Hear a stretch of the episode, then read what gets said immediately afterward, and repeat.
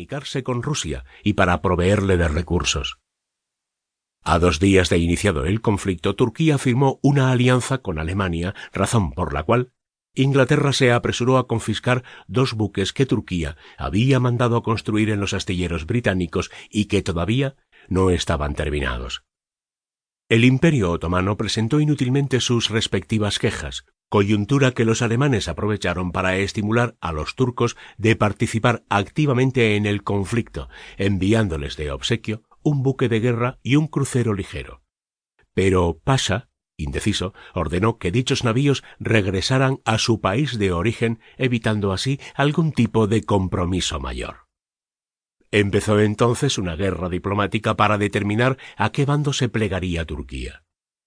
La presión de Alemania finalmente hizo efecto en desmedro de la misión naval británica. Talat Bey permitió finalmente que los germanos tomaran el control militar del país, sellando así su incorporación a la Triple Alianza. Es más, entre el 29 y 30 de octubre, barcos alemanes con bandera turca bombardearon instalaciones rusas en la costa del Mar Negro.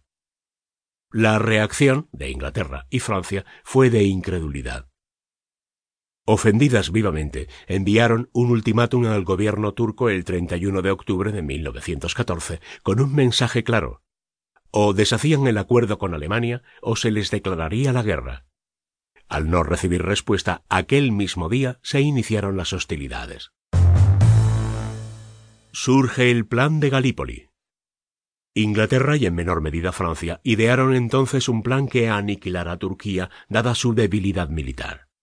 Los cerebros de la operación fueron Lord Kitchener y Winston Churchill, primer Lord del Almirantazgo. En esencia, este plan consistía en lo siguiente. Realizar un desembarco en la península de Galípoli con una fuerza griega, aliada de la Triple Entente, que sería reforzado por un desembarco franco-británico en la parte asiática del canal. Se pensó que si el plan era exitoso, Italianos, rumanos y búlgaros, todavía indecisos, se unirían a la coalición. Al abrirse la ruta, se proseguiría el plan hasta llegar a Estambul, lo que generaría, en teoría, una rápida rendición. Los ingleses confiaban plenamente en la labor de su marina, cuyo número de barcos aumentaba conforme maduraba el plan. Pero pronto habría problemas. Los griegos habían ofrecido tres divisiones para el futuro desembarco, las cuales fueron desechadas cuando subió al poder un ministro pro-alemán. Francia y Gran Bretaña, preocupadas, detuvieron levemente la operación. Más aún, tras la negativa de Rusia que temía que una vez derrotada Turquía, otros países adquirieran mayor poder en los Balcanes, Francia y Gran Bretaña, seguros del éxito, llevarían adelante la operación contando esta vez con el apoyo de tropas australianas y neozelandesas. La llamada Fuerza Expedicionaria Mediterránea, al mando del general Ian Hamilton, sumaba cerca de 300.000 soldados bien entrenados y contaba con artillería moderna. Por su parte, los británicos contaban con cerca de 12 buques acorazados, cuyo jefe era Sir John Robeck, mientras que los franceses tenían seis al mando de Émile Gueprat. El ataque naval. El plan de la batalla en el mar era muy detallado. Primero se debían neutralizar las defensas turcas.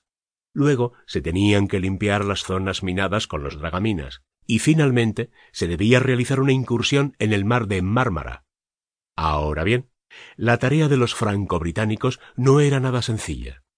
Los turcos tenían el estrecho de Dardanelos bien protegido, tanto en Kunkale, en el lado asiático, como en Sed el Ba, en el lado europeo, puntos ubicados en la desembocadura del estrecho que tiene unas dos millas de ancho. Además, el mar estaba minado y había fortificaciones en el interior. En la zona de los Narrows había piezas de artillería y cohetes lanzatorpedos.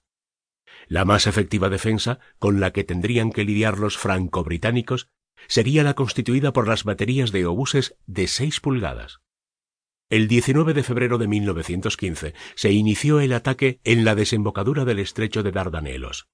Fueron doce buques repartidos en tres divisiones, una francesa y dos británicas. Los primeros disparos se dieron a una distancia prudente